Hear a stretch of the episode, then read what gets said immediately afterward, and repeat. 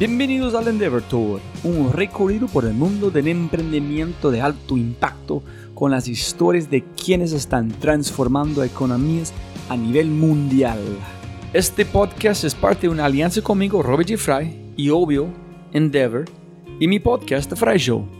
En mi podcast yo exploro los modelos mentales más creativos e innovadores de América Latina a través de conversaciones alucinantes este episodio es una reproducción o modificación de un podcast anterior con uno de mis invitados. Puedes encontrar el podcast original en Spotify, iTunes, Google y la mayoría de las aplicaciones de podcast, solamente buscando The Fry Show. Dicho esto, por favor, disfruten el episodio y muchas gracias por escuchar. Siempre puede ganar más plata, no más tiempo, entonces muchas gracias por su tiempo, Felipe. Y gracias a ti por, pensar en mí para tu podcast. No, tengo que decir gracias a mis amigos que dijeron, no, este fue la mejor charla que han visto allá en Starco. Entonces, castíganos, ¿quién es Felipe? ¿Qué haces? ¿Dónde naciste? El... Arrancas donde quieras. Soy un, soy un emprendedor chileno de, Santiago, fanático del fútbol. Eh, siempre quise ser futbolista en mi vida y traté de serlo hasta como los 24 años. En esta estás tratando de hacer algo con un, un equipo de renacer un equipo aquí. Sí, invertimos, invertimos en un club de fútbol hace, hace unos cinco años. Pues uno de mis sueños es ganar la Copa Libertadores. Así que este equipo era, es de la ciudad de Valdivia, que es una ciudad que lleva casi 20 años sin fútbol. ¿Y dónde eh, está ubicado? Eh, a 900 kilómetros al sur de, de, Santiago, entre Temuco y Puerto Montt. Es una, te diría que es la ciudad más linda de Chile. y son fanáticos del, del básquetbol. Y hay como dos o tres generaciones que, se, que crecieron sin fútbol. Así que me, me motivó mucho un, bueno, un emprendedor del fútbol que, que, nos invitó a participar. Y el club ha ido creciendo y, yo creo que en un par de años vamos a ganar la Copa Libertadores. Tenemos que hacer el recorrido. No te puedo decir si son 10 años, 7 años, 15, pero... Pero el, el, club ya existía, ¿ya no ustedes compraron o invirtieron? Sí, el, club, el club era parte de una, corporación de, personas que querían mucho el club, porque este club fue profesional en los años 90. Y ahí por una serie de cosas desapareció, después lo volvieron a fundar y ahí anduvo rondando hasta que, hasta que, bueno, lo tomaron un grupo de emprendedores y a mí me invitaron hace cinco años. Y el club ha andado bien. ¿Y por qué este club de todos? ¿Tú eres un fanático o una hincha de este equipo o solamente fue una oportunidad de ayudar a un equipo a crecer? Mira, en el sur de Chile como en el sur de Argentina eh, hay una colonia alemana muy fuerte. Eh, Valdivia y Osorno, Puerto Vara son, son lugares donde se llegaron estos alemanes, eh, como Bariloche en Argentina. Y mi, familia, mi lado materno es alemán, mi familia es de Hamburgo. Y Valdivia es la ciudad hermana de Hamburgo. Así que algo en común ahí hay. Y, me, y aunque no lo creáis, tiene una personalidad diferente. Son, son tienen mucho temple. Son los campeones mundiales de remo el, bueno, son los campeones del básquetbol. Tienen, tienen varias cosas interesantes. Y se, uno va a, a, un café y de repente están hablando alemán. Pues todo se, todo, bueno, fue la ciudad donde ha ocurrido el terremoto más grande en la historia del mundo. Terremoto y maremoto, en 1963. Así que y se tuvo que levantar y hacerse de cero casi. Y cambió toda la geografía, entró el mar, se generaron, se generaron como humedales. Así que tiene una historia interesante. Y hace la capital de Chile fue la última ciudad en caer, en caer de, de manos de los españoles. La, liberó un pirata. ¿En serio? Entonces ya, entonces, ¿diste por qué no?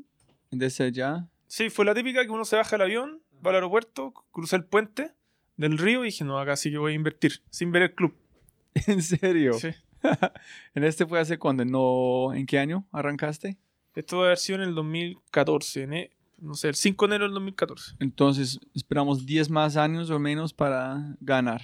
Estamos aprendiendo harto, así que... Pero bueno, pero el fútbol me está enseñando mucho. Pero quiero como seguir con ese muy rápido. Cuando estés invirtiendo en un, en un club, estás invirtiendo en cómo ellos duermen, psicología, dónde está como su comportamiento con familia, la parte emocional, que La mentalidad. Sí. La mentalidad. El, bueno, el club tiene, no sé, alrededor de entre 200 y 250 niños que su sueño es ser futbolista. Muchos de ellos son, son muy pobres y, ven el fútbol como una manera de, tener éxito en la vida. Pero a través del fútbol uno le puede enseñar valores, eh, eh, disciplina, tener una vida sana. Y si de esos 250 niños, 5 o 7 se transforman en, en, futbolistas, pero el resto son seres humanos de, de bien, con, con, con, ímpetu, con proactividad, yo creo que los valores que se, se aprendieron en el fútbol se, se, pueden llevar a sus vidas profesionales. Así que por ese lado yo creo que uno hace, un, hace, hace, hace algo muy bueno. Y la comunidad completa ha tenido una ciudad, pero que está esperando triunfos. Pero cuando, si tú quieres ganar de verdad, ¿cómo con los jugadores en este, dónde van la plata? ¿Dónde es, es más para... La formación. Pero sí, pero exactamente es que cuando yo como pensando en estudiando los ciclistas, hay unas personas llevan un tipo de colchón específico, la comida, todo es, tiene que ser pulido. Entonces, ¿a qué nivel para llevar un equipo a ser campeón? Sí, mira, nosotros ahora estamos, estamos entrando en contacto con, con clubes alemanes eh, para compartir experiencia. Porque como decís tú, eh, uno tiene que, que invertir en, en, nutrición, en psicología deportiva, en los entrenamientos, en tecnología, para poder medir, pues cada, cada grupo humano, cada equipo genera una dinámica de juego que tú ahora lo puedes llevar y lo voy estudiar con algoritmos. Y cuando tú querés reforzar esa dinámica de juego, tú, tú buscáis un, un, jugador que tenga los números o los datos que se integren bien a, ese, a esa dinámica de juego. Ahora, yo no sé si eso todavía existe, pero si no, lo vamos, lo vamos a que empezar a desarrollar nosotros. Porque. Entonces, basar los movimientos, por ejemplo, si hay un espacio que estás necesitan ocupar, tiene el movimiento de otro jugador que mueven en este área, se cambian para cubrir el espacio necesario para mover. Sí. Qué chévere. Sí, no tiene hartas cosas específicas. Yo no, no estoy recién aprendiendo. Pero nosotros partimos de cero. Y, y tenemos hartas ganas. Hartas ganas me gusta mucho porque es algo que le importa mucho a la comunidad. Y, y yo creo que un niño, a mí lo que más me marcó Chile ha ganado una de la Copa Libertadores, que fue Colo Colo en 1991, y yo estaba en la cancha, y, y es, un, es, una experiencia de vida que todavía tengo muy presente, y espero ver a, a Chile campeón del mundo eh, eh, los próximos años. Dice, ok, arrancamos con la historia, qué pena para Está bien. interrumpir. Hágale. Entonces, naciste como fan de fan de fútbol, eh, yo como Sí, futbolista, pichanguero, como se dice en Chile. Jugaba fútbol todos los minutos libres de, de mi vida en el colegio. Y en las tardes, en el barrio, en todos lados. Y bueno, yo me puse, conocí a una mujer eh, que el, como buen emprendedor nos conocimos, nos tuvimos de novio, no sé, un par de meses. Y después nos convertimos en papá. Uh, yo tenía 18 y ella 17. Así que yo creo que esa fue la principal razón por la que tuve que que madurar y crecer muy rápido y empezar a hacer todo al mismo tiempo, de estudiar, trabajar, eh, aprender a ser papá. Eh. Entonces, ¿estás trabajando en qué en ese momento? No, en cosas que hacen lo, los jóvenes. Pues de garzón, me fui a Australia y trabajé tres, tres meses lavando platos eh, para juntar plata para el colegio, para poder pagar el colegio, el jardín a, mi hijo Martín. Y y eso, eso me fue enseñando porque de todos esos trabajos que, no sé, vendía queso, vendía palta, eh, organizaba fiestas los fines de semana, todo eso al final terminó en que partimos haciendo una empresa de café eh, que se llama Café Orígenes y que la partimos de cero, la partimos, eh, no sé, importando una café de una, como uno, ¿cómo se dice? Una monodosis. Que era como, en esa época era, era como el Nespresso de esa época que era una empresa argentina que se llamaba La Facenda. Trajimos ese café, lo empezamos a vender en los restaurantes. Pero ¿cómo fue la chispa de la idea? ¿Cómo pensaste al futuro de negocio para vender? ¿Solamente fue una...? Sí, ahí nos ayudó mucho el papá, mi socio, de mi mejor amigo que, que se llama Cristóbal Duch. Eh, que él hizo una cadena de hot dogs que se llama Doggies. Y él nos ayudó mucho en la partida en términos de medir el tamaño del mercado, ver la oportunidad de negocio, revisar los márgenes. En el fondo, ahí vimos una oportunidad de un negocio que podíamos partir con muy poco capital y empezar a reinvertir, a reinvertir. Y ahí teníamos, no sé, yo, Cristóbal tenía 20, 21, yo tenía 22, 23. Entonces este sería como cuatro años después. Sí, tres, cuatro años después. Eh, Pero ¿cómo, cómo fue su mentalidad? No entendí la parte que, listo, novios, Ah, mira. hijo, y tú eres capaz de empezar a pen- pensar en tamaño de mercado, pensar en ese tipo de cosas. ¿Cuán- ¿Cómo fue la evolución de su... si me preguntáis algo como específico de nuestra personalidad, no, no nos gusta que nos digan qué hacer, ni, ni que nos den instrucciones, y somos gallos que no, o personas que, que en el mundo tradicional no, no calzamos, porque nos gusta tener como una libertad de, de, de hacer lo que queremos hacer en el momento en que queremos hacer. No, para explicarme mucho mejor, también para nosotros es muy importante el incentivo. A mí me gusta trabajar por algo que, que es mío. El, el sentimiento de pertenencia para mí es muy, es muy importante y es lo que me motiva. Pero este es- salió de su ADN, salió de su familia. Ah, bueno, mi familia es una de las primeras familias que se instaló en la, en la Vega Central, que es el mercado más popular de fruta y verdura. Y ahí yo, yo crecí viendo a mi, a mi papá y a mi abuelo levantarse a las 5 de la mañana a, a recibir los camiones que llegaban del campo. Y eso incluyó los días sábados. Entonces yo, me, yo, yo crecí viendo a mi papá trabajar todas las horas que estaba despierto. Eh, y bueno, los niños aprenden por el, por el ejemplo. Eh, así que yo creo que eso fue un poco. Un poco lo que digo es que el, el gatillante, porque en la sociedad que vivimos, uno sale del colegio, va a la universidad, después, no sé, tu, tu sueño es trabajar en una empresa que tenga buena imagen en esa época. Pero el hecho de yo haber sido papá y de Cristóbal haber tenido un papá muy emprendedor, y mi papá también, pero en otra escala, eh, motivó en que nosotros, Cristóbal estudió dos años en la universidad y dijo, ya, sé que yo no puedo más en esta cuestión, quiero partir mi empresa. El- y, y esa empresa la hicimos de cero, aplica- yo apliqué todo lo que aprendí en la universidad y se convirtió en, un- te diría que en la tercera, cuarta empresa más grande de café en Chile. Eh, esa empresa la vendimos, bueno, ahí hay mucha historia, no sé cuánto tiempo tenemos. te No, no, no hay, no, no hay reglas, sigue, sigue. Mira, nu- nuestra curva de aprendizaje ha sido todo con la experiencia. El- nosotros en el café nos dimos, como yo tenía que ir a, iba con, no sé, con 5 kilos de café, iba, iba vendiéndolo puerta a puerta a los restaurantes, observaba que la máquina de café se le echaba a perder y quedaba, bueno, quedaba, como se dice en Chile, la crema en, en el restaurante. La gente empezaba a alegar y todo. Y lo que pasa es que en Chile el agua es muy dura. se- la caldera se llena minerales y la máquina, queráis, uno quiera o no, o la cuide, la caldera se tapa a los seis meses. Es una inversión importante, no sé, son 3 mil dólares para un restaurante es mucha plata. Y la, la máquina café necesita servicio técnico. Entonces nosotros pasamos del modelo típico de vender café, vender un producto, a, a pasarle la máquina en comodato, que es una especie de que te la, la máquina es mía, te la dejo a ti, pero tú me tenés que comprar los productos a mí. Y ahí con eso fidelizamos los restaurantes, le sacamos el problema al servicio técnico. Nosotros teníamos, armamos toda la red de servicio técnico por todo el país y la gente que trabajaba con nosotros sabía que nosotros en, en 20 minutos llegamos a tu local y si no te podemos arreglar la máquina rápido, te llegamos con una máquina nueva o funcional y tú arregláis tu problema en, en 45 minutos.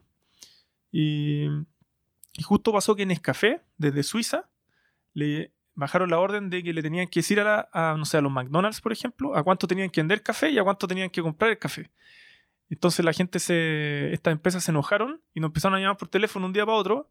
Y nos dijeron, oye, queremos sacar a Nescafé eh, porque nos están diciendo a qué precio tenemos que comprar y vender. Así que ustedes pueden. Y nosotros nos miramos con Cristóbal y le dijimos que sí, pero no teníamos, no teníamos ni la máquina, no teníamos ni la capacidad financiera para hacerlo.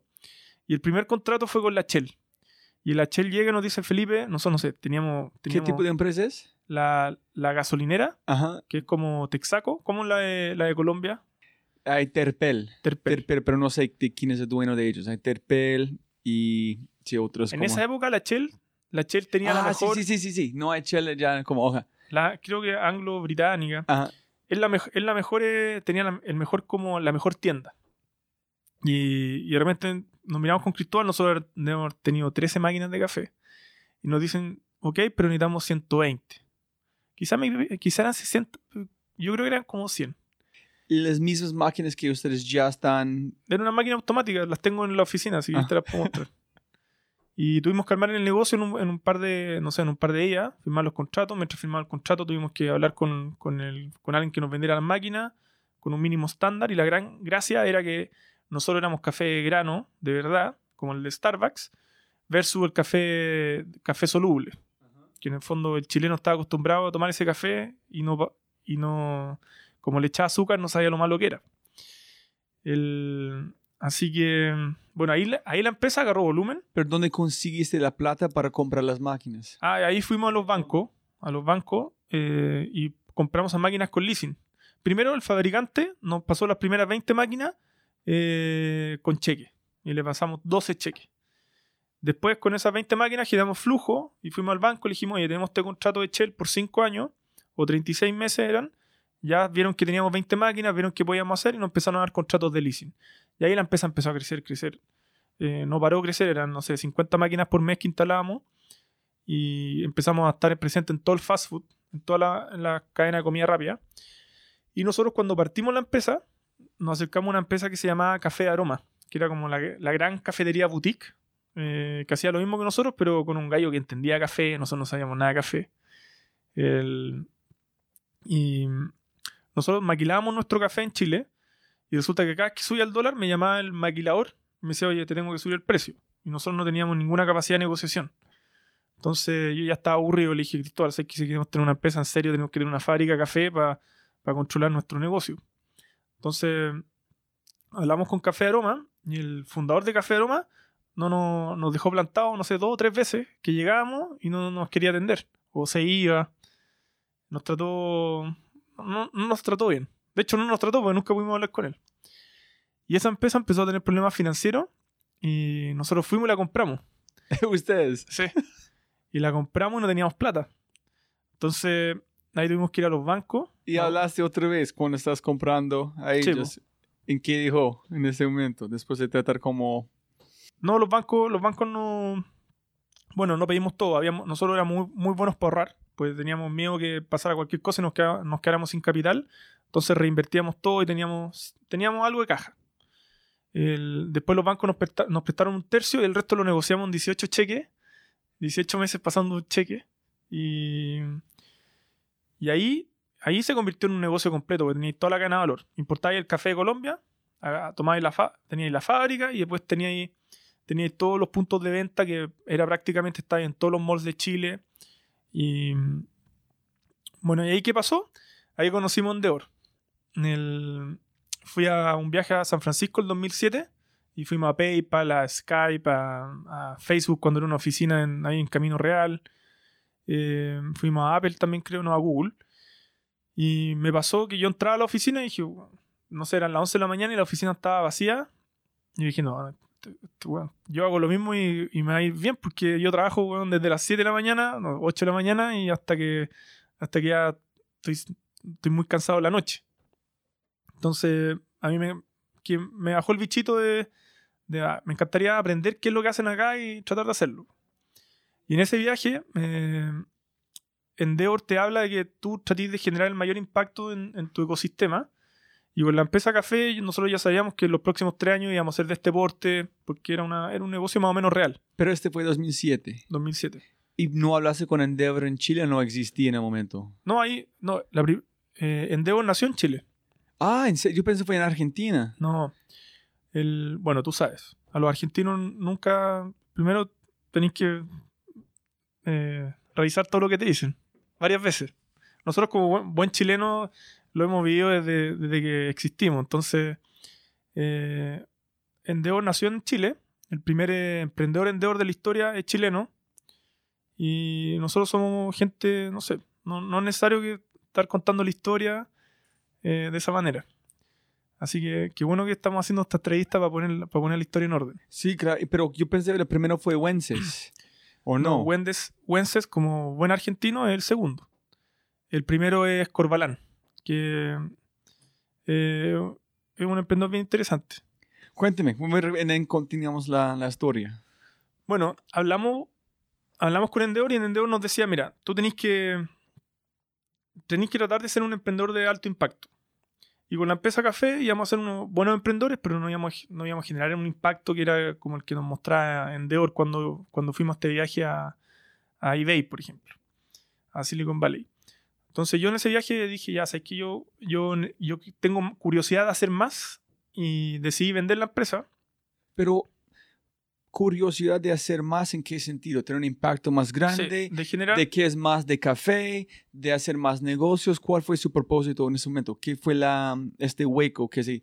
Porque Era- una persona, una- tengo café, qué chévere, está ganando plata, pero vos, era como una inquietud, una inquietud, in- era intelectual, era de escala, eh, quería entender de internet, quería aprender de cómo, de cómo hacer empresas en, en esa área. Y ahí volví, volvimos de ese viaje, hablé con mi socio y le dije, oye, ¿sabes qué socio? Yo creo que ya llevamos siete años en este negocio, a mí ya es, es siempre lo mismo, me gustaría hacer cosas nuevas, eh, vendamos la empresa. Y ahí vendimos la empresa en agosto del 2009. Y, ¿a quién? ¿Cómo? ¿Cómo fue el proceso? bueno, hablamos con Price Waterhouse. eh, y él no. Él no hace. No, lo, lo- Es como Deloitte Price. Es de- es de- Listen. Bueno. Ellos nos asesoraron en todo el proceso. Y se la, se la vendimos a otro emprendedor, que era un family office. Ese emprendedor, bueno, la compró en el 2009, la volvió a vender en el 2014 a un grupo inglés. Y, y hoy día la, la empresa está muy bien. Tú vayas, tú vayas a visitarla y está la misma gente que trabaja contigo y ya 20 años en la empresa. Y eso a mí me deja muy tranquilo. Pues los veo contentos, los veo bien cuidados. Y la empresa café está increíble. Y yo, esa, esa empresa, la, cuando la, la vendimos en agosto del 2009, el- yo nos inscribimos a hacer un curso en Nueva York, en la Universidad de Columbia, de Endeavor. Siempre con la búsqueda de, de- de tener acceso a, a más conocimiento y, a más, y poder hablar con gente que nos pudiera, que no- nos pudiera, no sé, entregar de alguna manera experiencias. Pero en ese momento, ¿ustedes ya están emprendedores de Endeavor o todavía no? No, So, solamente fueron allá por su, con su conexión y comunicación con ellos. sí.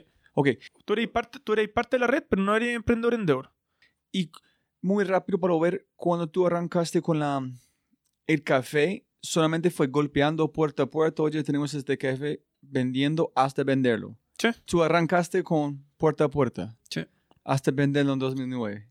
Bueno, una, una cosa anecdótica, el- cuando recibí el Vale Vista, ahí, bueno, hicimos nuestro primer millón de dólares, o casi un millón de dólares en esa época. Eh, fui y me compré un Porsche, que era mi sueño de niño, de tener un Porsche. ¿Qué tipo? El típico del carrera, Ok, negro, ah. muy, muy lindo, que lo compramos a medida con, con mi hermano. Y bueno, todavía lo tengo. Como, para mí eh, es un símbolo de la primera vez que vi, pues la empresa nunca vimos un peso, no nos podíamos pagar los sueldos, no podíamos pagar, era, era una carrera por sobrevivir, porque la empresa crecía muy rápido y nosotros teníamos que correr para poder pagar a, lo- a- primero a las personas que habían creído en nosotros, que eran nuestros bancos.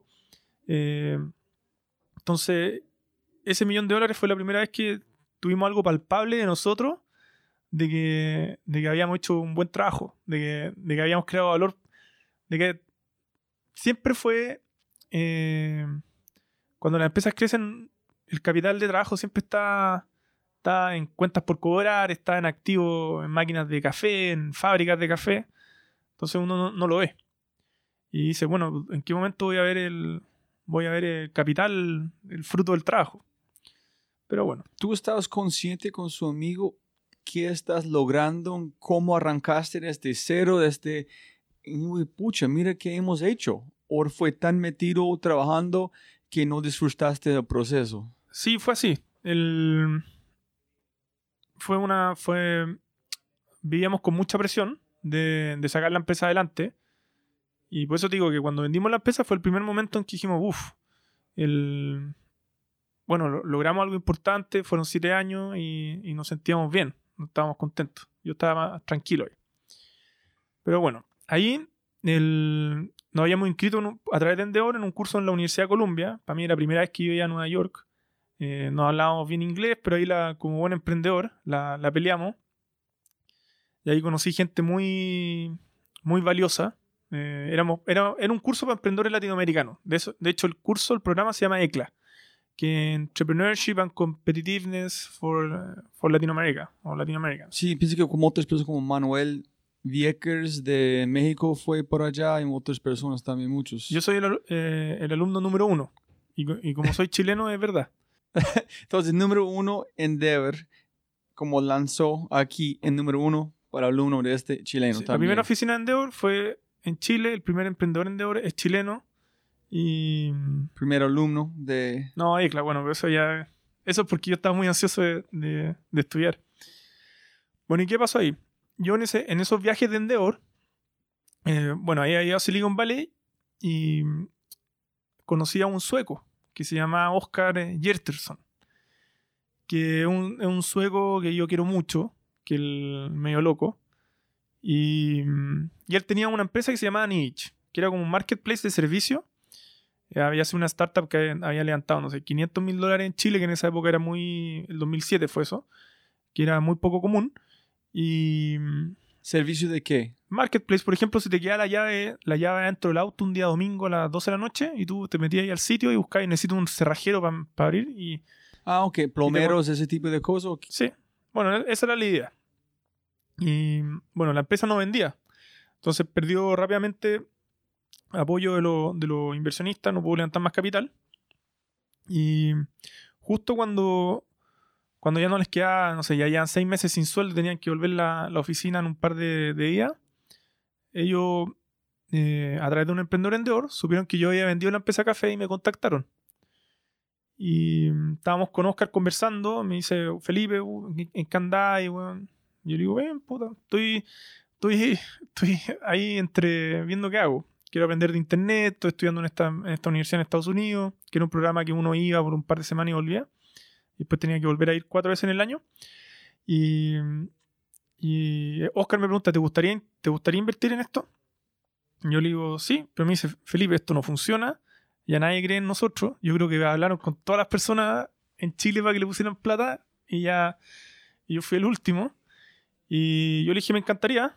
Eh, le, le- le pasé 20 millones de pesos, un cheque, le dije, bueno, paga, paga los sueldos, paga el arriendo, quédate tranquilo y hablemos la próxima semana porque negociar así contigo weón, eh, no tiene sentido porque estáis muy angustiado. Pero espera, tu compañero en la parte de café, Cristóbal, ¿cómo se llama? Sí, Cristóbal. Entonces tú estás allá solo cuando estás hablando con Oscar, no estás con Cristóbal también. No, Cristóbal creo que estaba en Nueva York en esa época, porque él, estudiamos en Nueva York, pero él se quedó allá. Ah, ok, ok. El- y yo, yo iba y venía porque yo tenía familia, entonces los niños iban al colegio acá, etcétera. Entonces, hablando con Oscar, digo, necesito plata, nadie quiere invertir, nadie cree en esto, entonces dice, de una aquí es 20 millones. No, los 20 millones fue un préstamo de, de emprendedor a emprendedor para que él pudiera pagar las cosas Ah, que lo tenían en las ok. cuentas de la empresa. Y la semana siguiente le eh, invertí, le pasé, le dije, mira, yo lo único que quiero es tener el mismo porcentaje que tienen ustedes. No sé si tienen el 5% de la empresa o tienen el 30%, pero quiero tener el mismo, el mismo porcentaje. Y ahí eh, hicimos un acuerdo, yo puse más o menos casi un 40% de lo que tenía y no- me quedé con un 20% de la empresa. Ok. ¿Y qué porcentaje de sus ingresos de la venta del café fue? un 40%. Y el. Bueno, eso fue el, el 31 de marzo del, do- del, 2000, del 2010. Se lanzó la empresa, se lanzó este nuevo producto que se llama Gran Descuento, eh, que en el fondo era un daily deal, un- una oferta muy, muy agresiva, un solo día por 24 horas, que se gatillaba si 100 personas la compraban. Eso fue el 31 de, de marzo del 2010 y el 23 de junio del 2010, o sea, un par de, no sé, 50 días después, eh, le vendimos la empresa a Groupon. Y. Pero ¿cuál fue su razón de invertir en ser parte de esa empresa? Ah, yo quería aprender. Es como Solamente tú, para ah, aprender, no fue, no, no fue enamorado con el producto, que quiere hacer, solamente nadie Sí, más obvio. haciendo. me, con Oscar tengo una muy buena relación. Eh, me cayó muy bien. Esto- dije, este es una persona con la que yo quiero trabajar.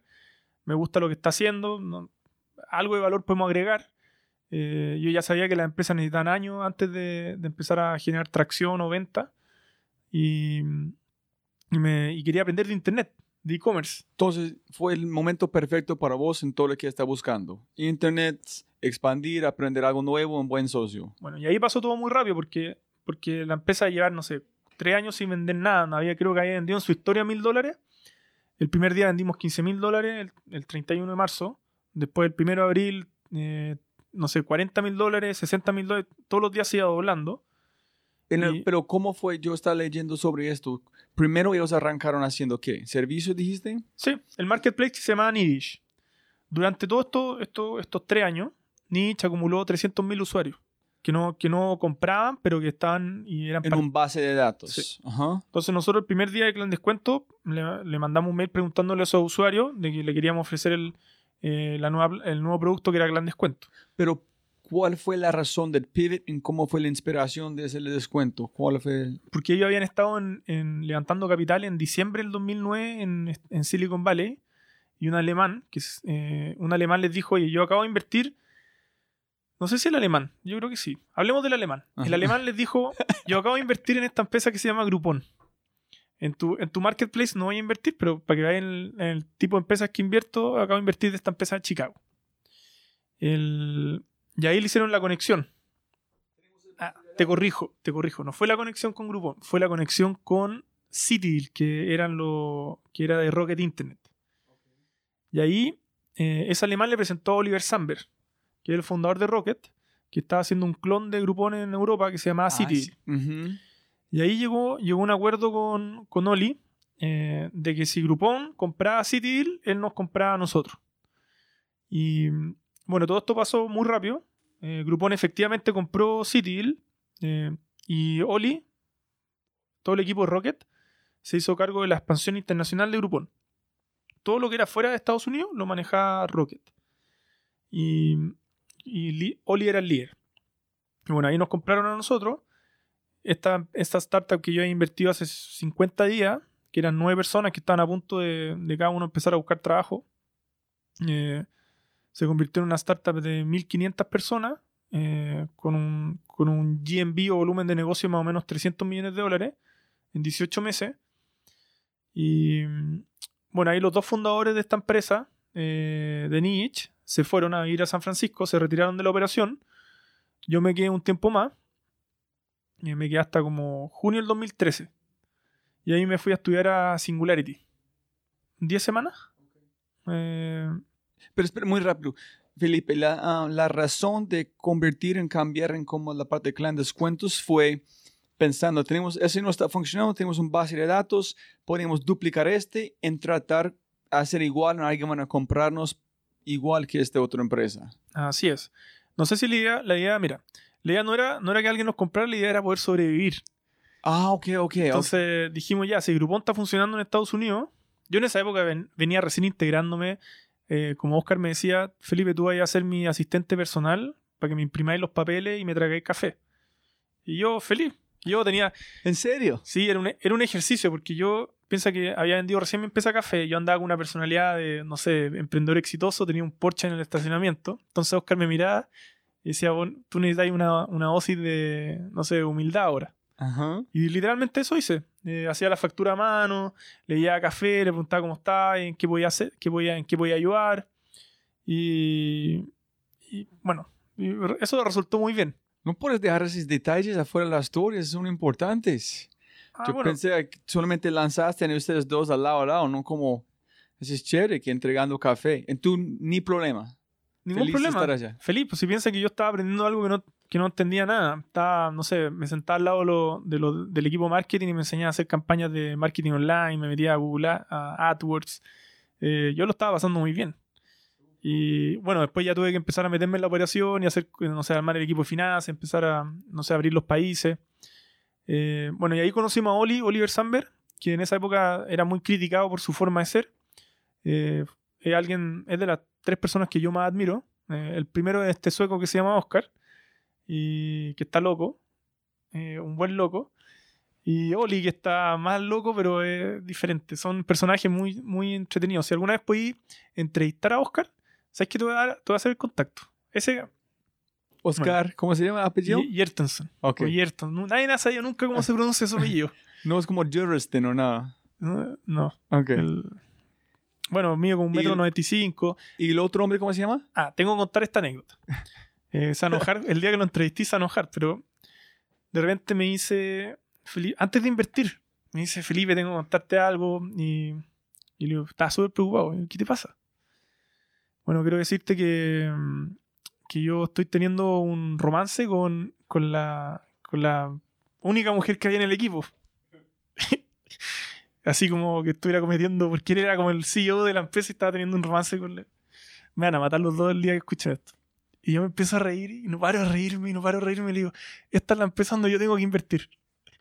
Así que, porque como es sueco, es todo correcto, yo me reía más encima que después conocía a la, la conocía a ella y era, no voy a ser más linda.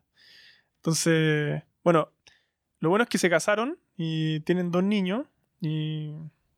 Chévere. Sí, no, pero fue, una- fue, un- fue un momento muy divertido. Y me da risa que, me- que estemos hablando de esto después de tantos años. Bueno, ahí, ¿qué es lo que pasó? El... Pero, ¿en qué? qué? 2000 es 2013 tú estás en Singularity, entonces 2010 fue Clan Descuento. ¿Cuán- Sí, ahí estuvimos tres años en, el- en la operación. Pero el primer año fue como muy rápido, dice 50 días, desde convertir, Sí, lo enviar es- los descuentos. La empresa comenzó un periodo de, de como hypergrowth que tuvimos que abrir de Chile, abrimos Perú, México, Colombia, Argentina, Panamá, Puerto Rico, ¿Cuál fue el primero después de Chile? Perú. ¿Y por qué Perú? El- Ah, eso, eso fue Oli. Mira, nosotros estábamos viendo, como nos estaba yendo bien en, dentro de estos 50 días, dijimos ya, vamos a, ir a, vamos a ir a abrir Perú, porque así es el chileno. Y llega Oli y nos dice, miren, a ver, ustedes están locos, yo necesito que abran toda Latinoamérica en, los próximos, en las próximas tres semanas. ¿Quién dijo este? Oliver Samber. Necesito toda la región, yo voy a ir directo a Brasil porque es muy grande, ustedes abren todo el resto. Y ahí tuvimos que partir los fundadores cada uno a cada país, compramos una empresa o un equipo en Argentina, eh, de Fede Malek y Alan Kraus, que después fueron los fundadores de Avenida. Y, y así partimos la, partimos la expansión. Y como Niche tenía algo muy bueno, que el equipo de tecnología era muy bueno y, había más una plataforma que podía escalar rápido. Pero cuéntame, ¿en cuántos días fue la decisión expandir? Desde el No, momento... el día, el día que llegó Oli, al día 51, dijo, ahora en Latinoamérica. Ya sí, yo creo que, en- no sé, era, era junio. Nosotros dijimos, ya en diciembre vamos a abrir el tercer país. No, no, no, no, no. En tres semanas necesito toda Latinoamérica abierto. ¿Y cómo entraron, buscan otra empresa similar a Nidich para que tiene base de datos en convertir esta empresa en uno como de, de clan descuento? No, ahí fuimos directamente. En Argentina simplemente hicimos algo, algo distinto porque conocimos a estos, a estos emprendedores que eran, que eran, no sé, nos, nos caímos muy bien. Y ahí, Oscar, el día que lo entrevisté, te voy a dar más, más, más contexto a esa historia porque ahí yo creo que yo estaba en México, en Colombia y Oscar estaba viendo Argentina. Bueno, después cuando, cuando Groupon hizo la IPO en noviembre del 2011, ahí cada uno recibió su, su acción y todo el cuento y los fundadores se fueron. Se fueron, a, se fueron de la operación el primer cuarter del 2012 y se fueron a ir a San Francisco. Pero cuéntame, espera, espera, cuéntame sobre la expansión. Necesito Ah, saber, yo quiero saber exactamente porque es muy interesante que alguien de como otro país dice, no, vamos a expandir, vamos a conquistar América Latina. ¿Cómo fue la, el proceso? ¿Cómo, cómo, porque 300 mil personas es su base de datos, ¿cómo van a conseguir los datos? ¿Compraron los datos? ¿Arrancaron una empresa desde cero? ¿Cómo hicieron en cada país? Sí, lo, mira, el, de partida armamos la empresa cero, pero Groupon venía con una, con una cantidad de recursos para invertir en marketing online infinita en ese momento. Entonces empezamos a hacer adquisición de usuarios y teníamos que armar, la- armar los equipos comerciales para poder traer a, lo- a los comercios, a los restaurantes, a los gimnasios, a los salones de belleza. ¿Pero fue Clan Descuento o Groupon Latam en ese momento? No, ahí ya estábamos usando la marca Groupon. Ah, ok, ok, a ese es que yo no entendía. Sí, ¿Cuándo- no, y Groupon, Groupon llegó con llegó básicamente con presupuesto infinito. Y Ah, ese es cuando ustedes decidieron conquistar Latam. sí, o sea, expandirnos a, a, a, a LATAM. Tú sabes que LATAM es inconquistable. Eh, no, eh, somos una región salvaje. No hay nadie nos puede puede conquistar. hacerlo. Lo que sí pasa es que la- la- nuestras mujeres conquistan a, a- al hombre de, de- del resto del mundo. Tenemos lleno de extranjeros hombres casándose con, con nuestras mujeres. El, Entonces, qui- 50 días llegaron, ese es cuando cambiaron a Groupon. En, Sí. allá expandieron, boom, el boom, creciendo gigante. Los dos fundadores se fueron para Silicon Valley y tú fuiste a... Yo me quedé un Singularity. tiempo más. El, no, pero eso fue en los primeros meses del 2012, se fueron los fundadores. Sea, y- rápido. Entonces, como allá, justo en Nueva York, hablando, Sí, lo que pasa es que... un pivot y boom. Sí, pero eh, bueno, rápido entre comillas porque ya llevan cinco años en el proyecto y mm, lo que le pasa a un emprendedor que cuando le, com- le compran la empresa uno, uno, uno ya siente que no tiene, no tiene nada que hacer en la empresa porque no, no es tuya. Entonces, al revés que uno llega a una empresa y te empiezan a dar vesting, uno siente... A un emprendedor cuando vende la empresa, siente que le quitaron la empresa y que tiene que volver a hacer otra. Entonces no... Es muy entendible que ellos se hayan querido ir. eh, más si se querían ir a San Francisco a replicar y hacer más cosas. Y el... Bueno. Yo me, cuando me fui en... Yo me fui más o menos el primer semestre del 2013. eh, yo armé un fondo que se llama Nazca. Pero cuéntame sobre Singularity primero. ¿Por qué fuiste allá? Porque es, ahorita es, es muy cool. Tú fuiste en 2013, cuando es, es cuando iniciaron ellos. No me imagino como casi de 2013, ¿no? Sí, pero mira, lo que me interesaba de Singularity era, era tener acceso a nuevas tecnologías para entender qué es lo que venía en los próximos 5 o 10 años, para ver si encontraba alguna idea para, para poder invertir.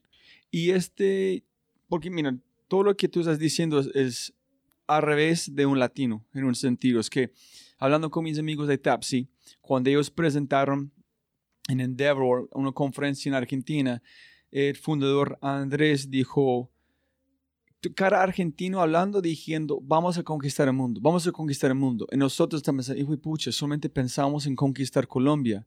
Equivocamos, porque intentamos entre otros países muy tarde. Entonces, tú con este chip conquistar América Latina, no solamente entrar otro y pensar en Singularity para saber qué viene en el futuro, es muy avanzado para un mundo de, como un chileno, en un sentido. ¿Cuándo cambiaste su chip para pensar este? ¿O siempre? Eh, Endeavor. Ah, ok. Endeavor nos cambió el chip.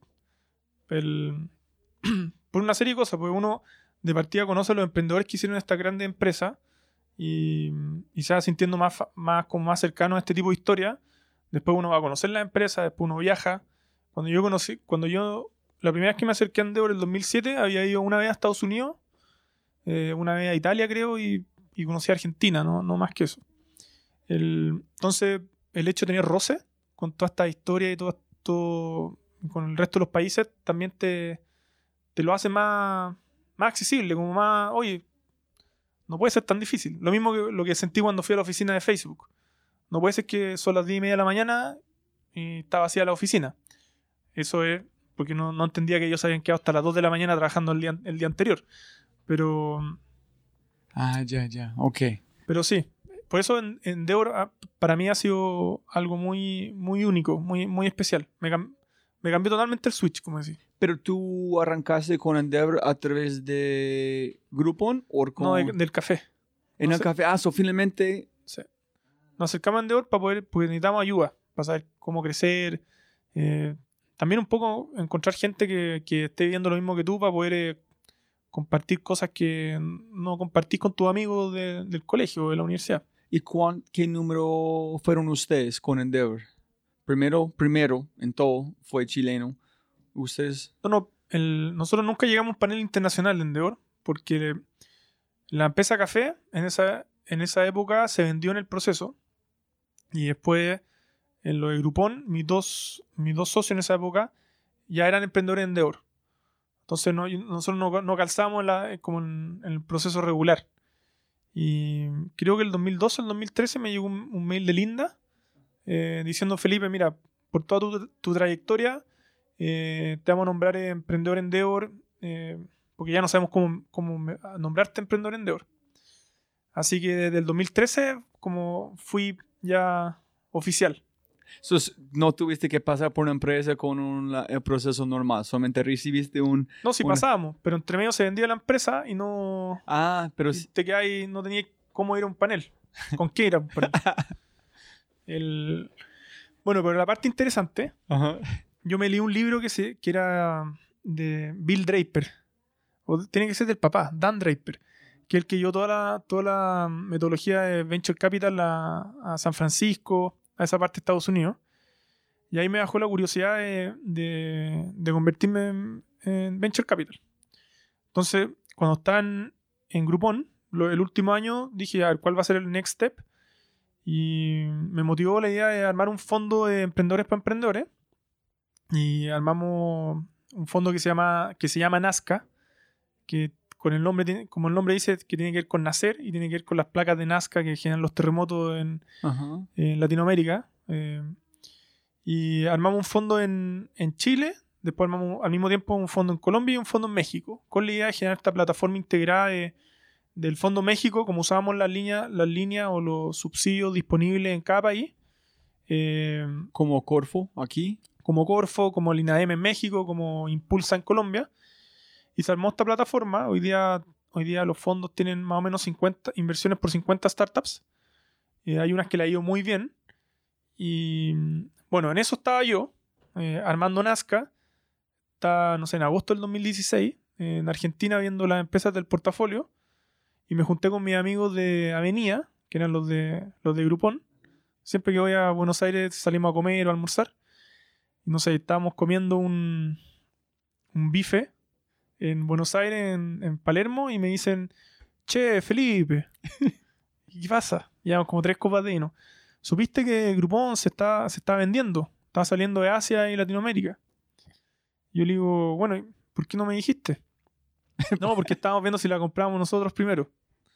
Yo le dije, bueno, pues la podríamos haber comprado juntos. O sea, podemos hacer una oferta juntos. Y me dice, no, nosotros no vamos a, no vamos a ofertar. Yo le digo, bueno, el... ¿me voy a dar el contacto para yo, para yo ver qué pasa?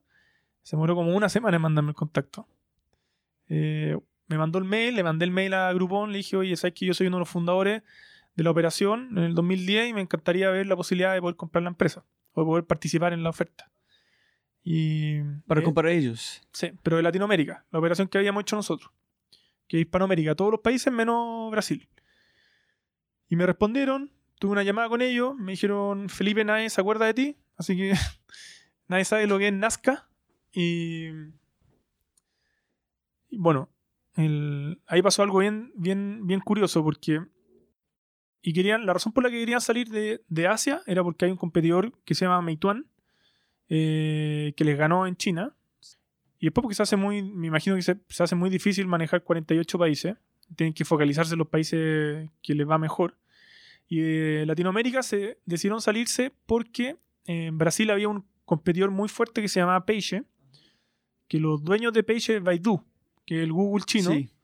y ellos sí que tienen capital infinito. Pueden estar, no sé, invirtiendo en un, en un- en un mercado eh, 15 años y no le hacen ni cosquilla. Entonces, con Groupon hablé con ellos y me dijeron, Felipe, ¿sabéis qué? Te dejamos fuera del proceso. Porque, porque ya firmamos un acuerdo de exclusividad con un fondo, etc. Y ahí no me puse a llorar. En 30 segundos me dijeron que no. Bueno, Felipe, un gusto conocerte y todo el tema. Y me cortaron el teléfono. Bueno, me puse a llorar como niño. El- Pero ¿por qué vos quieres comprarlos en este momento? Ah, porque con Nazca, como Venture Capitalist, eh, apren- aprendía que uno necesita volumen para poder... eh, Lo que más cuesta en Latinoamérica, y como chileno, que sabemos que venimos de una economía pequeña, tomar volumen, tener acceso a volumen, toma mucho tiempo y es Ah, muy difícil. En, fue en un momento conquistar muchos territorios, en tener, ah, ok, Sí. en tener un nombre también. En una, y en una empresa que, que en teoría conocíamos muy bien, porque la- habíamos hecho la operación nosotros unos años antes. Entonces me dijeron que no, eso fue como en septiembre. Y yo dije, ya, me, realmente me, me pegó. Me, me dejé barba, todo el cuento, por dos días. Y dije, no, esta cuestión no me, no me va a ganar.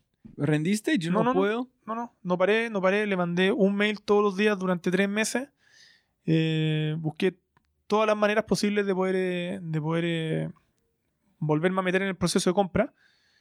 Y, y de repente un día, el, el mail número 10 dejaron de contestarme. Y de repente en diciembre, a mitad de diciembre, me llega un mail, me dice Felipe, eh, se acabó la exclusividad, así que ahora podemos volver a conversar contigo. Eh, yo le dije, ok, pero no tengo, le dije, no tengo nada que conversar. ¿Pero por qué? ¿Qué fue el cambio desde todo ese tiempo de rechazar? Rechazar, ¿qué fue el cambio de ellos decir, sí, vénganse a la mesa otra vez? Ah, lo que pasa es que, que el fondo que había hecho la oferta y con el que habían, habían firmado un acuerdo de, de exclusividad, eh, se había cumplido el plazo y todavía no había comprado la empresa. Entonces los americanos ya podían hablar con, hablar con, otro, con otros interesados. Y ahí le dije, ya, ok, ¿cuáles son las condiciones? Me dijo Felipe, nosotros tenemos que vender la empresa en los próximos 10 días. Así que si tú podés comprar la empresa en 10 días, van a estar el primero que llegue con- con el capital, el fondo o tú, o Nazca, eh, eh, sellan la empresa. Así que en 10 días compramos la empresa. Eh, el 17 de febrero del 2017 la compramos. Pero fue el donde sacaste el capital, como el banco, otros lugares, o todos los, como los gente Bueno. entregando fondos a Nazca, o... Puse todo lo que, lo que tenía. Endeudé mi casa. El, invité a, a los inversionistas más cercanos, todos emprendedores endeudor, eh, que también habían sido los inversionistas de mi, de- del fondo Nazca. E invité, invité a, mi, a mi mejor amigo chico, que se llama Nicolás Leonicio. El- le dije, Nico, mira, yo no tengo toda la plata.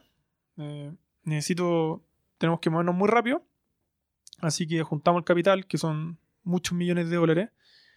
Y bueno, eso pasó todo muy rápido. En 10 días compramos la Sí, empresa. es, es que estoy tratando de pensar Bueno, pero eso- cómo hiciste. Eso fue lo que aprendí en Nazca. En Nazca tú tenías toda una red de inversionistas que eran emprendedores, la mayoría emprendedores en Endeavor, compañeros de- del curso que había hecho en Colombia, y me conocían durante muchos años, sabían toda la historia. Entonces, cuando yo llamaba por teléfono, dije, bueno, tenemos esta oportunidad, podemos com-". ya le había dicho en agosto. Hablé- había hablado con ellos en agosto de- del 2016 y les dije también que había entrado otro fondo, etcétera. Entonces, cuando los contacté de nuevo en, en diciembre, enero, no fue una sorpresa, sino que les dije, se abrió de nuevo la oportunidad, pero tenemos 10 días para comprarla. Y me preguntaban, Felipe, ¿cuánta plata estás poniendo tú? Yo les dije, estoy poniendo todo lo que tengo. Y tomando toda la deuda posible y había por haber para poder comprar la empresa, eh, porque para mí, era una, para mí era una oportunidad única de tomar volumen, de era un negocio que conocía muy bien. ¿Y qué pasó? Pero, el- pero espera, espera. Tú, cuando tú enviaste correo, llamaste a esta gente preguntando por la plata, ¿tú tuviste un número muy específico de cada persona? ¿O tú dijiste, mira, esa es la oportunidad, ¿cuánto quieres invertir? ¿O tú Exacto. tuviste un número? No, exacto, le dije cuánto y al final, ¿qué pasó? Había mucha, mucha más gente interesada de la, de la, del espacio que había. Pues, eh, y ahí lo que hicimos, más encima era una, era una época muy complicada porque era verano en, en Chile. Así que eh, muchos de ellos no lograron entrar porque estaban de vacaciones. Entonces al final, yo el primero que ponía el, el capital, eh, entraba y hasta que se cumplió el número que, que, teníamos que juntar y listo. Y eso fue el 17 de febrero. El 17 de febrero volvimos acá, compramos la empresa y a la semana siguiente nos llama Groupon Estados Unidos y nos dice, Felipe, eh, la, la operación de Groupon Brasil la estaba comprando este competidor Peixe, Baidu, pero es año nuevo chino. Y nosotros no sabíamos que el año nuevo chino, sí sabíamos, pero el año nuevo chino son como dos semanas de celebración. Y nosotros tenemos que eh, vender la empresa. Yo le dije, ok. Me dijo, yo le dije, ok, eh, te la compro. Y el 23 de... No, el Tan 10 sencillo, te lo compro. no, no, que era, ya era la oportunidad, no podía ser mejor. Ah, ok, ok. Entonces, el 10 de marzo compramos la, se concretó, firmamos los papeles de Brasil. Entonces, con eso consolidamos toda la, toda la región. Y el. Yo dije, ya, ok, se compró la empresa. Y dije, ok, ¿qué hacemos ahora? Fui y hablé con mi competidor principal en Brasil, Peixe, y les dije, oye, hagamos algo juntos. po. Dejemos de. Estas dos empresas no, no son rentables, de, estamos tan, ¿por qué no, no trabajamos juntos y vemos qué podemos hacer? Fusionemos la empresa. Y. Entonces con Baidu. con- sí. la- Porque ellos todavía el dueño fue igual. yo le dije, ¿por qué no? Hablemos con Baidu, que es el dueño de tu, de tu empresa, que Baidu invierta, no sé, 100 millones de dólares, 300 millones de dólares y, y durante y en seis meses más o en un año más sacamos la empresa a la bolsa en el Nasdaq. Y bueno, le preguntaron a Baidu, ahí los tiempos eran más lentos porque era una empresa que estaba en China y tenían directores, directorios cada tres meses. Bueno, me llaman y me dicen, Felipe, no, Baidu no está interesado. Y le digo, ¿cómo no va a estar interesado? Si tiene una empresa en Brasil que tiene que, que la idea era expandirse por toda Latinoamérica, ¿cómo no va a estar interesado en, en fusionarse con su principal competidor? Y yo agarré, el avión a China, fui a hablar con ellos, me dijeron, no me querían recibir. Pero tú fue, recibiste una invitación o tú solamente decidiste montar un avión e ir por allá. Sí, So, solamente vos, como igual con los correos para como sin Sí. parar, me voy a China. fuimos a China, el- no me querían recibir, no, no querían hablar conmigo. ¿En, ese, ¿En dónde está ubicado la oficina? En pres- Beijing. Beijing. Y al final me quedé, no sé, como 3, 4 días. y Pero final- no, espérame. ¿Tú, cómo, tú fuiste a la oficina, al lobby, soy Felipe, estoy dueño de este, yo quiero comprar este, quiero hablar con alguien acá. No, no, ahí fui les dije que cuando logré que me atendieran, son, son, son especiales los chinos. Cuando logré que me recibieran, eh, les pregunté por qué no invierten en esta, en esta fusión, sacamos la empresa a la bolsa y un win-win para todo el mundo. Eh, nos dijeron, ¿sabes lo que pasa, Felipe? Que esta empresa es demasiado, es demasiado pequeña para nosotros. Y yo dije, ¿pero cómo va a ser pequeña? Es una empresa, no sé, 400 millones de dólares de, de volumen. Sí, eso es muy pequeño. Eso es lo que vendemos nosotros en un día. Chucha, fue la primera vez que yo me sentí como una hormiga. y él les dije, bueno, si es tan chica Ese es en Beijing. en Beijing, si es tan chica, bueno, les compro la empresa entonces. ¿En- ¿Con, con quién estás hablando? Con los GT de Money de Baidu. Y me dice, bueno, Felipe, nosotros somos una empresa pública y tenemos que hacer eh, un proceso, una licitación y todo el tema. Y le dije, ya, pero yo voy a hacer la oferta ahora y, y siempre primero. Y llegaba con la oferta, y llegaba con la oferta. Y, el, y los chinos ya dijeron, ya, que me- ya, ok. Cerraron el proceso con todo by the book. ¿Allá? Eh, abrieron, abrieron un proceso en Brasil. Y al final, al So, único- regresaste. So, ¿cu- ¿Cuántos días en Beijing? ¿Cuándo regresaste a Brasil? Fueron como. Bueno, igual aquí ya eran meses, no eran días. Eh, a- abrieron un proceso de, de venta a la empresa, pero la realidad es que había mucho, eh, muchas empresas brasileñas interesadas en comprarla, pero yo era el único que tenía la capacidad de hacerla rentable. El que la compraba iba a empezar a competir conmigo o con nosotros. Y ahí iba de nuevo a hacer lo mismo. Iban a hacer años de las dos empresas compitiendo y no, no siendo sustentable. Pero ¿cómo convenciste a ellos venderlo? Ah, que cuando me dijeron que era muy chica, yo me sentí que para ellos era un problema tener esta empresa en Brasil. Que les quitaba foco. Que... ¿Y qué pasó? ¿Qué pasó? Principalmente Baidu perdió en este espacio eh, con Meituan. Groupon había perdido con Meituan, Baidu había perdido con Meituan, y eh, ellos habían invertido 10 billions en China en este, en este modelo de Daily Deals. Ya no querían más. No, ellos habían cambiado toda su estrategia corporativa a inteligencia artificial, que era reconocimiento facial. Ahora tú vas, no sé, te querís comprar un chocolate en una máquina vending en la calle y te pones la cara. Eh, entonces, ahí yo vi una oportunidad de, de que si me movía rápido y le daba confianza, ellos me iban a vender la empresa. Y, y así fue. ¿Y quién y por qué? Todavía, ok. Entonces la razón a vender a vos no a alguien en Brasil, otra cosa fue es la competencia. Si yo, eso fue como de no ser interesado porque van a competir contra vos. Es mejor toma, la, toma el negocio. No sé, mira, yo creo que para el inversionista latinoamericano, eh, mirar los números de una empresa que ha perdido plata consistentemente durante 10 años no es interesante. El- porque tenemos un perfil distinto, no es como en Estados Unidos que perder plata es a veces sinónimo de que la empresa ha estado creciendo y hay inversión. En este caso, eh, en este caso, para un latinoamericano, nosotros invertimos en empresas que son rentables. Invertimos en EBITDAs, no invertimos en, en- en ventas. Y así que bueno, lo bueno de eso es que logramos comprar la empresa y fusionamos la empresa Peixe y Groupon. Y ahora somos el marketplace de online to offline más grande de Latinoamérica. Eh, bueno, y eso fue en noviembre del 2017. Ahora te puedo, te puedo dar la lista de todos los errores que cometimos en, en- la fusión de estas dos empresas. Pero, pero va todo muy bien. Y ahora viene el otro, el siguiente, el, el primer desafío era hacerla rentable. La hicimos rentable. Eh, como ya tenemos confianza, junio, junio fue el primer mes en 10 años que esta empresa gana plata. Y ¿En qué? ¿En qué? ¿Cuándo? junio ahora, hace un par de días. La primera vez en, en la historia que esta empresa tiene un mes rentable. De, de todo lo como... De toda la holding. Entonces yo ya estoy más tranquilo. Y bueno, y, y ahora para adelante, y ahora para adelante, en, en maximizar, eh, tenemos que hacer varias cosas, pero principalmente tenemos que meternos en, en nuevos en nuevos negocios.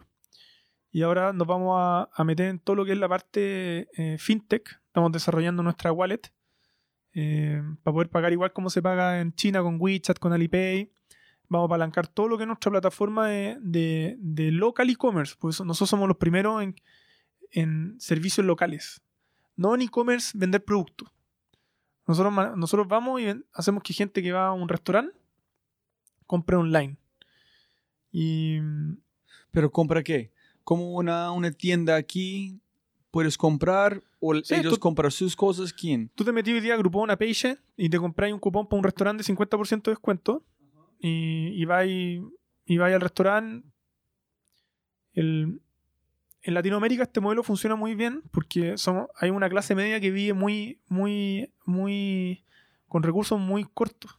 Entonces poder tener acceso a, a- a consumir a 50% de descuento para la mayoría, la gran mayoría de, la población eh, es un privilegio. Es, algo que realmente necesitan. Poder ir a un restaurante rico de carne y, pagar la mitad de precio es impresionante para. Pero la idea con el restaurante ofreciendo el cupón es para la gente vienen y van a como ser un, un cliente que vuelvan otra vez y otra vez otra vez, ¿no? No es como una vez sin perder al cliente o les piden el valor de patrocinar con el cupón, ¿no? Sí, eso era, era, eso era al principio, pero mira, en un restaurante el, el modelo funciona muy bien porque tú puedes ofrecer 50% en, en el plato principal, que este, no sé, bife chorizo, pero la persona va y consume, el, no sé, la bebida al 100%, el café, el postre, eh, va con más personas, entonces al final del día un cupón para el restaurante es rentable. Y en el eh, Digital Wallet, ¿cómo van a funcionar?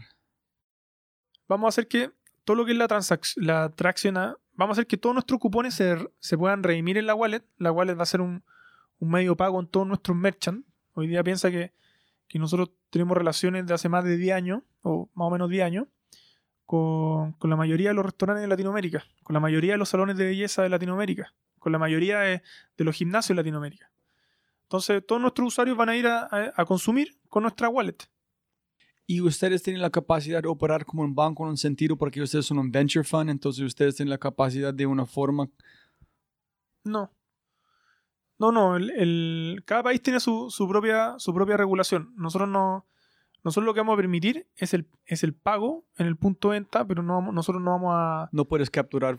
Nosotros Plata. no vamos a mantener, no vamos a manejar plata de tercero. Lo que vamos a permitir es que la experiencia de pago Ajá. eh, sea, sea mucho más. sea una, una, una mejor experiencia. Entonces, cuéntame, entonces, ¿recibo un correo, recibo una cosa, yo compro un cupón o cómo, cómo funciona? Pero Cuéntame todo. ve, lo- ve cómo funciona hoy día en un restaurante. Tú vas a almorzar, cuatro, cuatro compañeros de, de oficina van a almorzar. Y el mozo tiene que pasar cuatro veces la máquina de. La máquina de. Para poner la tarjeta de crédito o la tarjeta de débito. Eso en la wallet, cada uno hace clic, clic y listo, se paga y se va. Imagínate después te conectáis con el sistema de administración de los restaurantes, eh, donde tú llegáis a la mesa y abrís tu cuenta por la wallet y pedís en el menú, te conectáis al menú, pedís tu almuerzo sin que el mozo todavía te atienda. Entonces, eso le, eso tú le generas una capa- le mejoráis la capacidad operacional al restaurante, la experiencia de, la experiencia de, de consumo en la mesa al usuario, y después, después queréis pagar, así clic y te vas. El- después, además, imagínate esto, en la wallet tú le empezás a dar toda una serie de, de premios al mozo. De, no sé, le regaláis, le regaláis cupones para que pueda, en vez de propina, le regaláis un cupón. Para que lo consuma en, en, en Page o en Groupon. Entonces, ¿quién va a ser tu mayor fan para usar la wallet? El mozo. El- entonces, hay una serie de cosas que podemos hacer. Entonces, yo llego al restaurante y yo puedo ver la carta con este... Eso va a ser, no, falta mucho para eso todavía. Lo primero va a ser que podáis pagar la cuenta. Pero, pero si la es 50%, ¿dónde sacan la plata del otro 50%? Si es descuento de como que es 20 No, pero pesos. lo que pasa es que en la wallet, en la wallet tú vayas vaya a pagar precio normal. Precio normal y hay, y hay veces que va a ir a consumir con un cupón. Pero la wallet es algo que hay que usar para comprar, eh, para comprar, no sé, Ah, ok. Pero ¿cómo voy a poner plata dentro del wallet? ¿O es con una tarjeta de sí, crédito? con una tarjeta de crédito. Ah, ok, ok. Eso es como un intermediario Sí. en un sentido. La idea es que más adelante tú vayas a tener saldo en la, en la wallet, pero para eso hay que ver cómo funciona o cómo va a funcionar cada regulación en, en los países donde estamos. Sí, sí, sí. Ok, excelente. Y en ese momento, ¿cuál es la... ¿Cuál es tu posición en, en cómo se llama la, el holding? El holding se llama Nazca. En es parte, entonces Groupon es parte de este. Sí. Todo, todo, todo, todo lo que hago en- en- se llama Nazca. ¿En qué otras empresas tienen en ese momento? ¿Quién estás invirtiendo en Colombia? Eh, bueno, tú conocías a, a Freddy, Ajá. Platzi. Ok. El, pero hoy día son 50, son 50 startups en donde Oh, estamos invertidos. Ok. Porque está mirando que- los sitios, solamente yo pensé que yo vi como 12 algo allá en la página. Sí, no, la parte de Venture Capital de Nazca la, la está manejando mi socio Héctor, eh, desde México. Eh, me- a Héctor lo debería entrevistar también. Es un, es un tipazo para aprender de él. ¿En qué hizo él antes? Él tuvo una empresa de construcción sustentable, que no sé, hacían casa en un día. Tú tienes que conocer a Jonathan. Tú conoces a Jonathan Louis de, de Investo en Green, en México. Mm, Green, Es el fundador de Green, de las patinetas, que hizo como la alianza con, con Rappi. el- sí, he visto, he visto las patinetas. Sí, pero ellos hicieron un, um, muy interesante. Ellos, él fue, vendió una cosa de domicilio o algo en México en 2012, pienso que fue este año.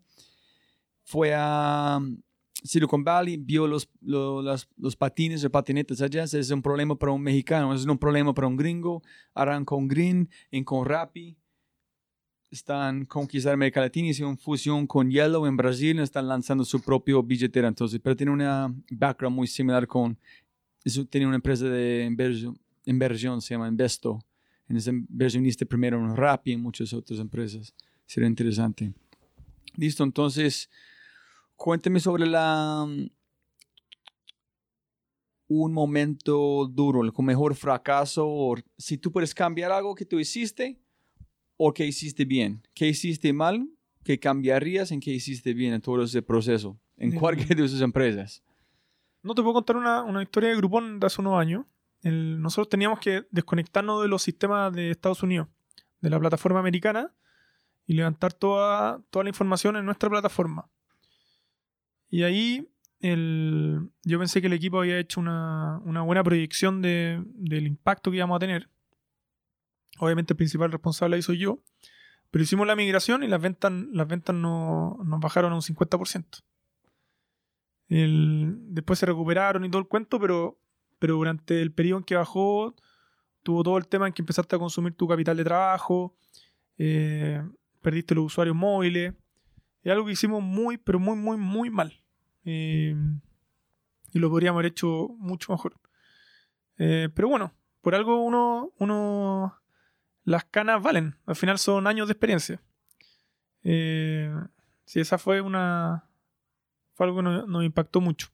¿Qué hiciste bien? La mejor cosa que has hecho.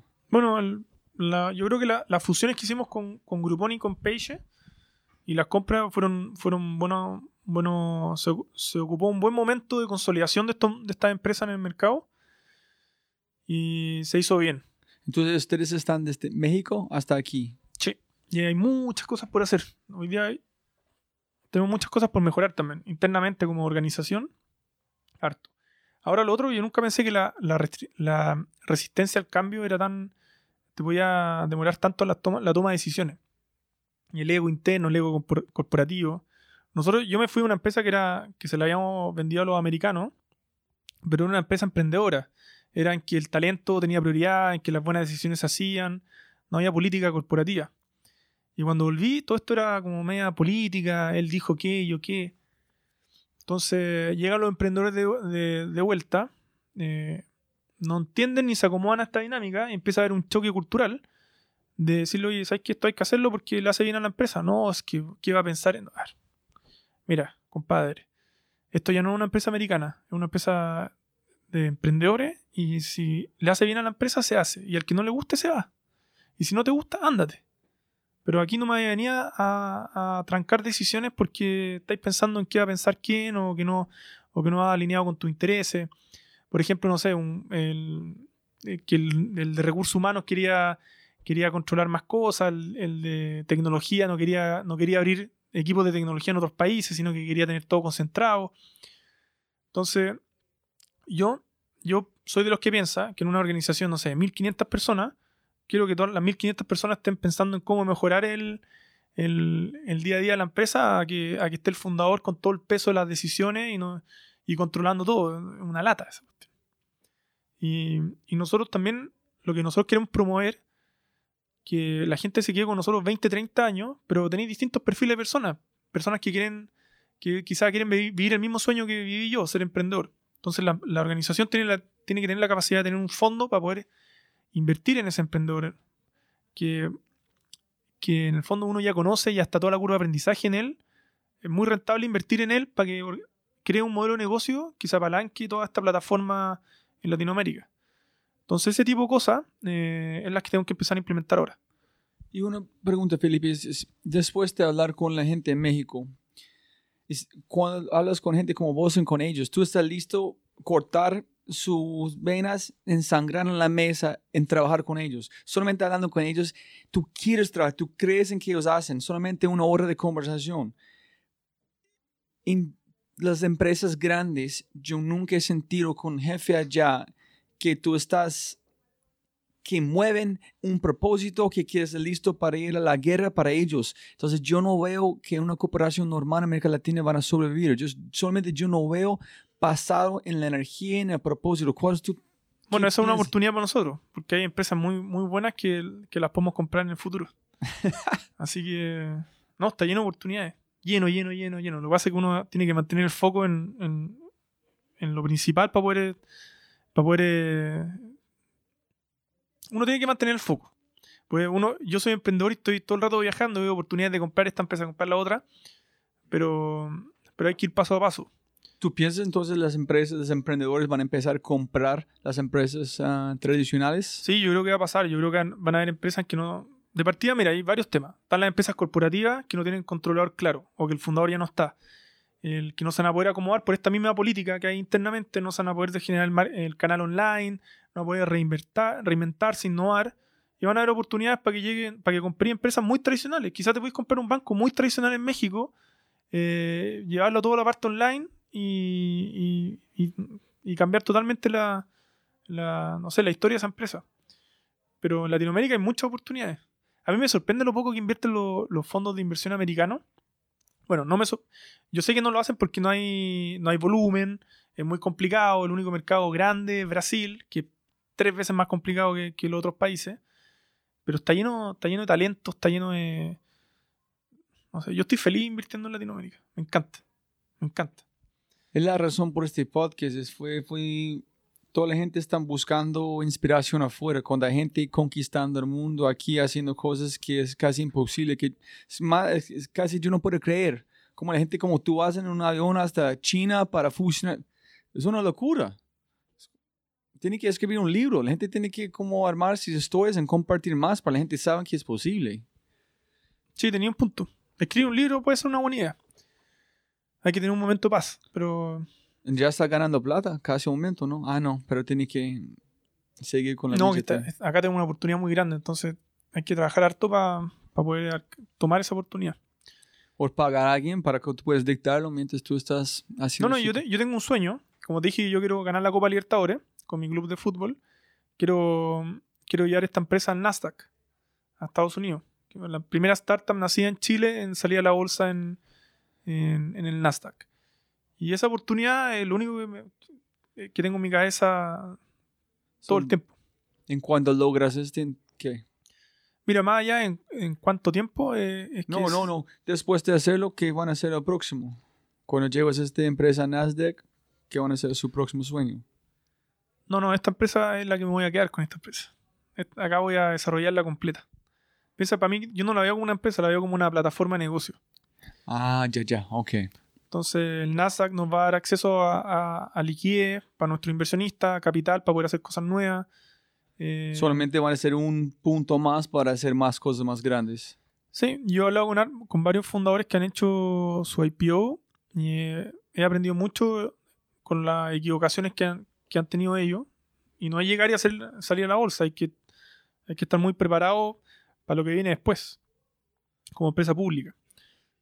Lo bueno es que esta, estas dos operaciones vienen de dos empresas públicas. En este fue su, su sueño, no, no sé sueño, pero su, su reto desde los principios es llevar esta empresa a Nasdaq o no? Mi sueño es hacer historia.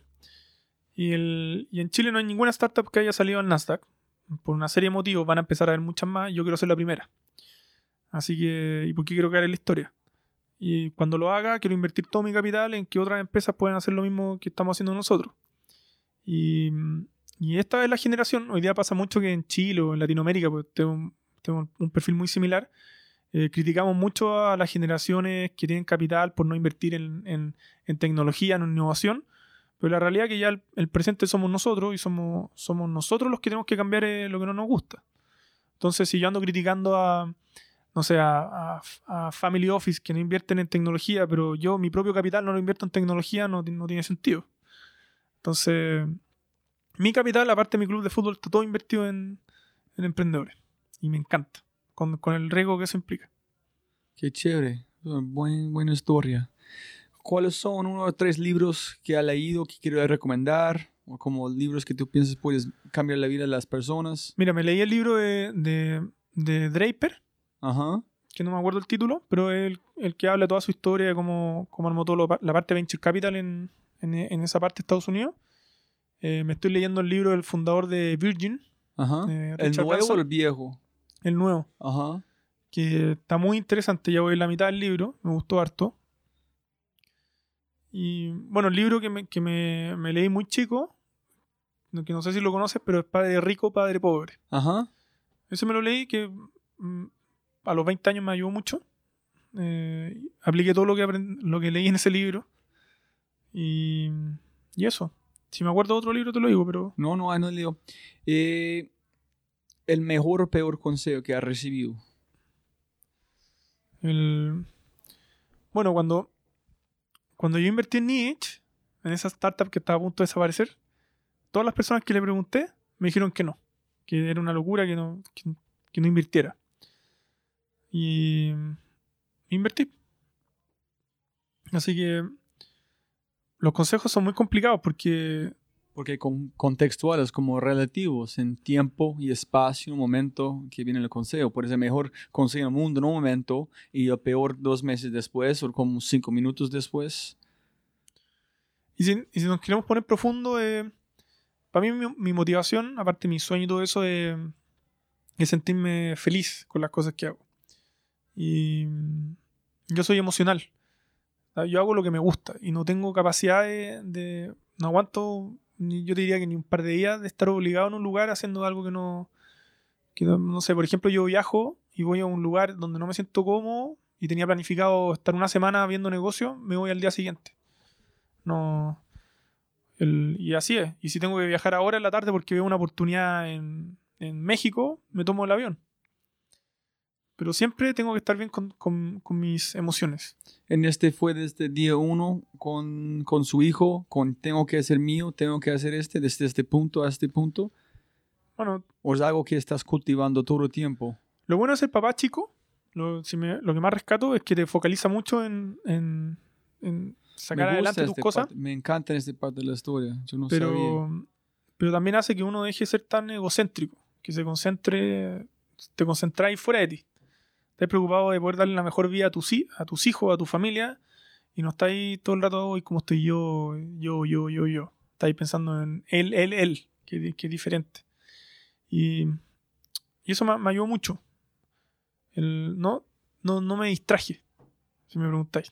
De todo, desde los 20 hasta de- desde los 19, tenía solamente un foco que era, que era sacar adelante a mi, a mi hijo y, lo- y que me fuera bien en la universidad rápido. No, no que me fuera bien, sino que me fuera bien rápido. Hacer mi empresa rápido. Porque tenía que hacerlo. So, pero fue presión que tú, que tú pusiste en uno mismo. No fue alguien más diciendo que tenía que hacer. solamente tú. ¿Por qué la velocidad? No, si te- la presión te la pone este cabro chico que, es- que es igual a ti y que llora y que, y que tenés que estar cuidándolo. Le, ¿Tienes unos hábitos que tú haces todos los días? Algo que tiene que hacer sí o sí. El, ¿No? ¿No? O sea, Son despiertas como cualquier hora, cuando quieres, haz que quieres hacer, no algo como unas cosas.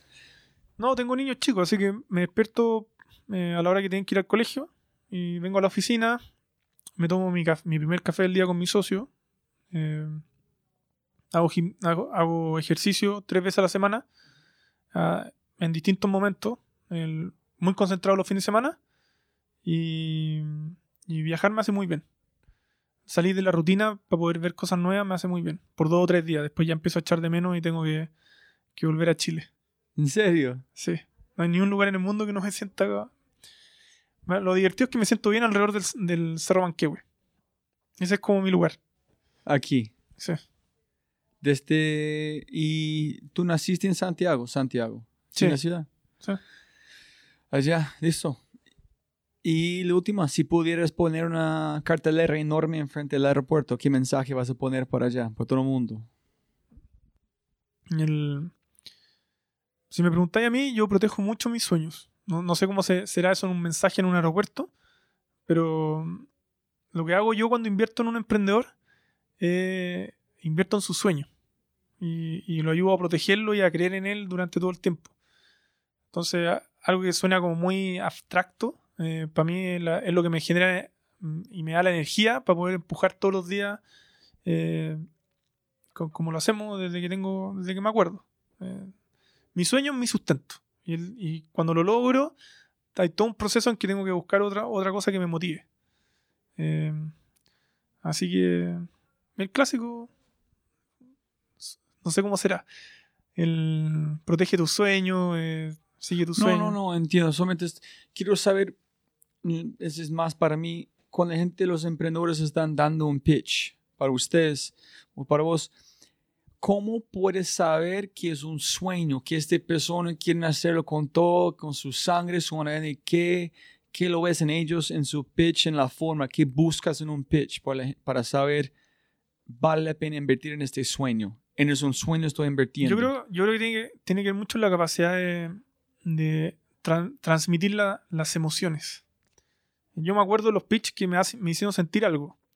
Para mí la idea de negocio, me muestran un modelo de negocio y es plata por plata y la idea no ahora, pero es plata por plata, la verdad que no me genera ninguna motivación. Lo que me motiva es ver al emprendedor que me lo está diciendo, que está contento, que es un desafío y, que va a hacer todo por lograr ese desafío, que hay algo mucho más allá de, la cantidad de plata que va a ganar con la empresa. Eso no es el tamaño de mercado, ni este, ni este. aquí es el problema, y aquí es la razón por qué quiero conquistar este problema. Sí, a mí es que esa, es la diferencia con, con, un fondo de inversión normal que invierte y analiza el modelo de negocio. Yo soy de los que cree que, que el emprendedor tiene que ser capaz de hacer lo que dice. Y si el emprendedor está motivado e inteligente, todo el resto va, va, a ser una consecuencia de eso. Por eso el, invierto en, como en startups yo soy emocional. Si a mí alguien me emociona y me lo ayudo en todo lo que pueda. ¿Solamente buscan este chispa con otra persona? Sí. Sí, a mí me ha pasado. Una vez entrevisté a una emprendedora y se me puso a llorar en, el, en la entrevista porque ya no, no, no da más de angustia de vivir toda la presión de, de liderar, liderar una empresa. Y le dije, bueno, te voy a ayudar en todo lo que pueda, así que, así que tranquila, dale, dale para adelante. y eso fue una, una, conexión. No creo que se ponga a llorar con todo el mundo que, que habla. Así que eso. Espectacular. Y qué pena para la gente escuchando. Fue miles de huecos de otras conversaciones y no sé si yo me imagino cuando voy a escuchar, ay, ¿por qué no pregunté este? ¿Hay algo que olvidamos de mencionar? ¿Tú piensas que es importante a mencionar antes de terminamos? O sea, yo creo que, hemos hablado, de haber muchas cosas que se nos olvidó mencionar, pero los puntos principales yo creo que están sobre la mesa.